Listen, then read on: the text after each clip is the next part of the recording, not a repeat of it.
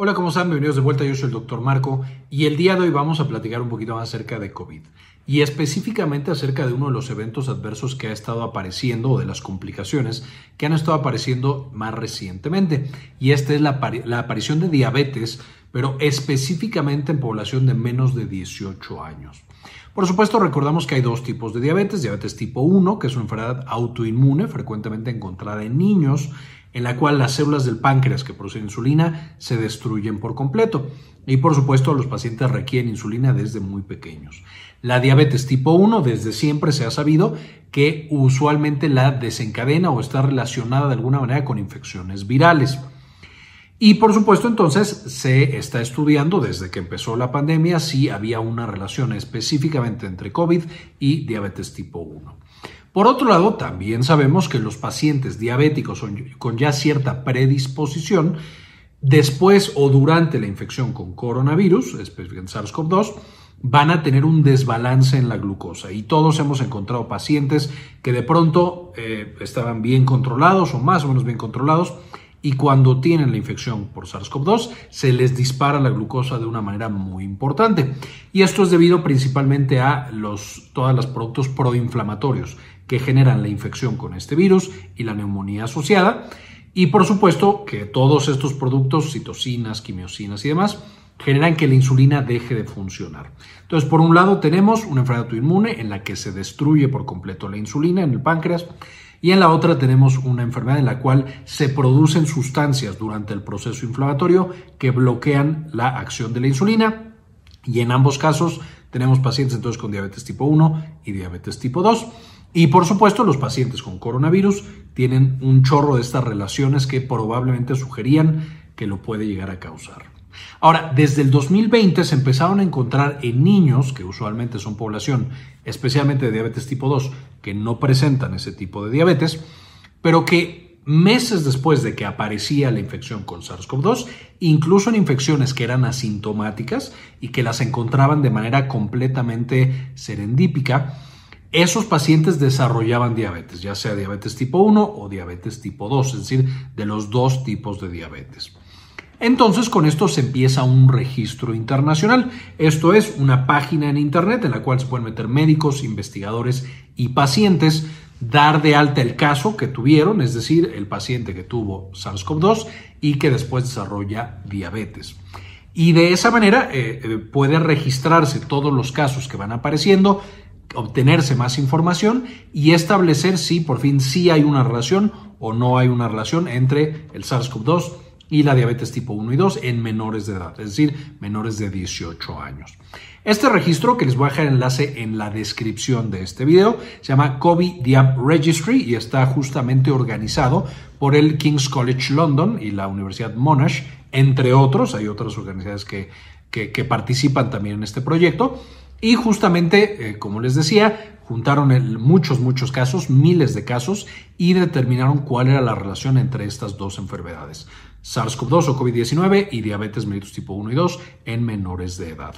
Ahora, ¿qué fue lo que encontraron? Básicamente, estos registros que utilizaron tenían 80.893 individuos menores de 18 años, los cuales fueron diagnosticados con COVID-19. Y esto fue entre marzo de 2020 y febrero del 2021, es decir, más o menos el primer año de la pandemia. Y después llegaron cuántas de esas personas, de esas 80.993 menores de edad, desarrollaban diabetes tipo 1 o diabetes tipo 2 y lo comparaban con un control prepandémico. Es decir, vamos a agarrar 80.893 niños antes de la pandemia y vemos los resultados que tuvieron en un año de darles seguimiento. Y entonces los controles se utilizaron menores de edad, justamente para comparar y que fueran de acuerdo o fueran acorde el género, la edad y todas las características de estos dos grupos y que hubieran tenido una infección respiratoria, principalmente viral, entre marzo primero del 2017 y febrero 26 del 2018. Es decir, casi dos años antes de que empezara la pandemia. Y compararon esos dos grupos. Ahora, además de esta primera comparación y base de datos que se llama IQVIA, también desarrollaron una segunda comparación o una segunda investigación en la que no tomaban una gran cantidad de individuos, 439.439, en otra base de datos llamado Health Verity, y Health Verity específicamente era, sin comparar con niveles prepandémicos, solamente cuántos de estos niños desarrollaron del 1 de marzo del 2020 al 28 de junio del 2021. Estos no tenían un comparador prepandemia, simplemente era cuánto desarrollan y lo comparamos con el número tradicional que van desarrollando diabetes tipo 1 y tipo 2. Entonces, de nuevo, utilizamos estos dos diferentes métodos para estimar la incidencia, es decir, el número de casos nuevos de diabetes tipo 1 y tipo 2 en población menores de 18. Primero, comparándolo con otro grupo prepandemia y segundo, vamos a tomarlos y compararlo con, con pacientes que no tuvieron COVID-19. Entonces, ¿qué fue lo que encontraron? Básicamente, en el primer estudio, conocido de nuevo como IQVIA, entonces, ¿qué fue lo que encontraron? En la primera base de datos, en el primer estudio de IQVIA, encontraron un incremento de 166% en el riesgo de padecer diabetes, algún tipo de diabetes, ya sea tipo 1 o tipo 2 pasando de 0.08% en el grupo que había tenido COVID versus 0.03% en el grupo que, había, eh, que no había tenido COVID y que era prepandémico. Ahora, en el estudio Health Verity encontraron un incremento del 31%, pasando de 0.25 los que habían tenido COVID versus 0.19 los que no habían tenido COVID. Entonces, podemos ver que en ambos casos hay un incremento en el riesgo de padecer diabetes, los números son completamente diferentes, 31 versus 166% de incremento de riesgo. Con esto probablemente encontramos que hay un incremento de riesgo, es decir, los pacientes eh, menores de 18 años que tienen COVID tienen mayor riesgo de que aparezca diabetes mellitus tipo 1 o tipo 2. Sin embargo, esto nos muestra que necesitamos estudios un poquito mejor controlados para tener una cifra más precisa. O sea, el riesgo se incrementa a 31% o 166%. Esos dos son eh, números completamente diferentes. De manera interesante también en el estudio de Cubia, que recordarán comparaba con una infección respiratoria prepandémica, es decir, otro virus del pulmón, no se encontró que este incrementara el riesgo de diabetes comparado con niños normales de edades eh, pareadas, es decir, de la misma edad que los grupos observados.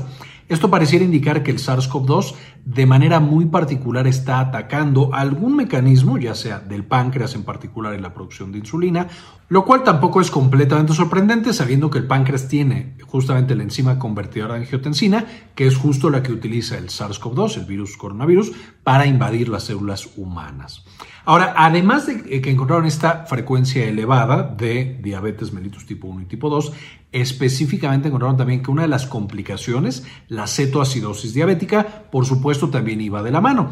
Y entonces, en el estudio de IQVIA, encontraron que los pacientes con SARS-CoV-2 tenían 48.5% extra de riesgo versus los que no habían tenido SARS-CoV-2, que tenían 13.6%.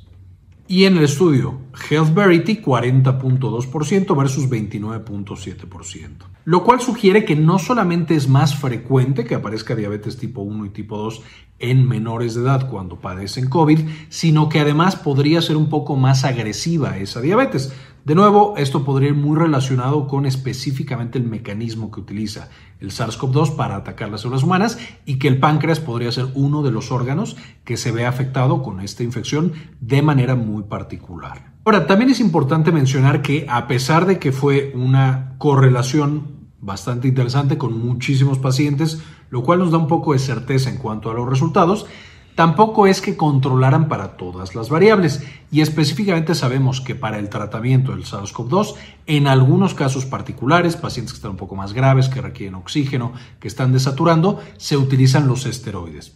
Y los esteroides, por supuesto, causan diabetes, van a generar resistencia a la insulina y van a generar otros procesos que nos llevan a hiperglucemias. La mayoría de los casos que ellos reportaron en estos estudios eran reportados como diabetes tipo 2 o diabetes tipo 1. Sin embargo, tampoco controlaron para si habían recibido esteroides o no habían recibido esteroides estos niños. También los niños muchas veces no tienen una frecuencia tan alta de complicaciones y por lo tanto no reciben esteroides con la misma frecuencia que los recibimos los adultos. Sin embargo, algunos de estos niños puede ser que hayan recibido esteroides y que eso incrementara también un poco el riesgo de tener diabetes asociado a SARS-CoV-2 versus a otras infecciones respiratorias. Entonces, con esto, este estudio es muy importante porque justo nos está diciendo, uno, si los niños tuvieron SARS-CoV-2, hay que estar pendientes. Tampoco entrar en pánico, pero estar pendientes de cómo están reaccionando, su glucosa y demás, llevarlos con el pediatra para seguimientos. y tener pendiente la diabetes tipo 1, que puede aparecer en cualquier niño, pero especialmente el riesgo parece más elevado en niños que sufrieron SARS-CoV-2. Número 2, necesitamos investigar un poco más. Esta información es muy interesante y nos apunta en una dirección, sin embargo no nos da la certeza de cuál es el mecanismo, cuál sería alguna manera de prevenirlo y por supuesto qué tan alto realmente es el riesgo extra que tienen los niños que contrajeron SARS-CoV-2. Y número tres, nos muestra por supuesto que la mejor estrategia es la prevención, eh, tratar de evitar que a los niños les dé SARS-CoV-2, por supuesto es la mejor estrategia que podemos tener para los pequeños. Y el hecho de que de pronto pensamos que la infección puede ser completamente asintomática en los niños no significa que no puedan llegar a presentar alguna complicación. Entonces, los niños también se enferman, también les afecta, tenemos que estar pendientes de ellos y no olvidarlos en esta pandemia que está afectando, por supuesto, a todo mundo. Y básicamente esta es la información que quería compartirles. Como les mencioné, en la parte de abajo encontrarán los artículos publicados, las bases de datos y los registros para que puedan meterse y ver un poquito más qué está pasando en este tema particular. Antes de irme, quisiera agradecer a las personas que han decidido apoyar el canal con una donación mensual de 1 o de 2 dólares. Y este video dedicárselo específicamente a Yami Pascasio, Diana Olvera, Farmacias Asociadas de Ecuador, Gli53, Héctor LP Sáenz, Moni Lagos Leigh, Rosaura Murillo Gómez, Carlos Luis, Mariana Martínez Torres, Yvonne Gron, Kiara Gallosa, César Castrejón, Jason Silva y Cindy Magaña Bobadilla. Muchísimas gracias por todo el apoyo. Ahora sí, con esto terminamos. Y como siempre, ayúdenos a cambiar el mundo. Compartan la información. Quería comentarles también que ya tenemos activada nuestra clínica en línea, Clínica Cares. Eh, nos pueden encontrar en clinicacares.com.mx para agendar alguna consulta. Principalmente atendemos los temas de salud de la mujer y también, por supuesto, consulta general. Si tienen alguna duda, alguna consulta, aquí en clinicacares.com.mx nos pueden encontrar.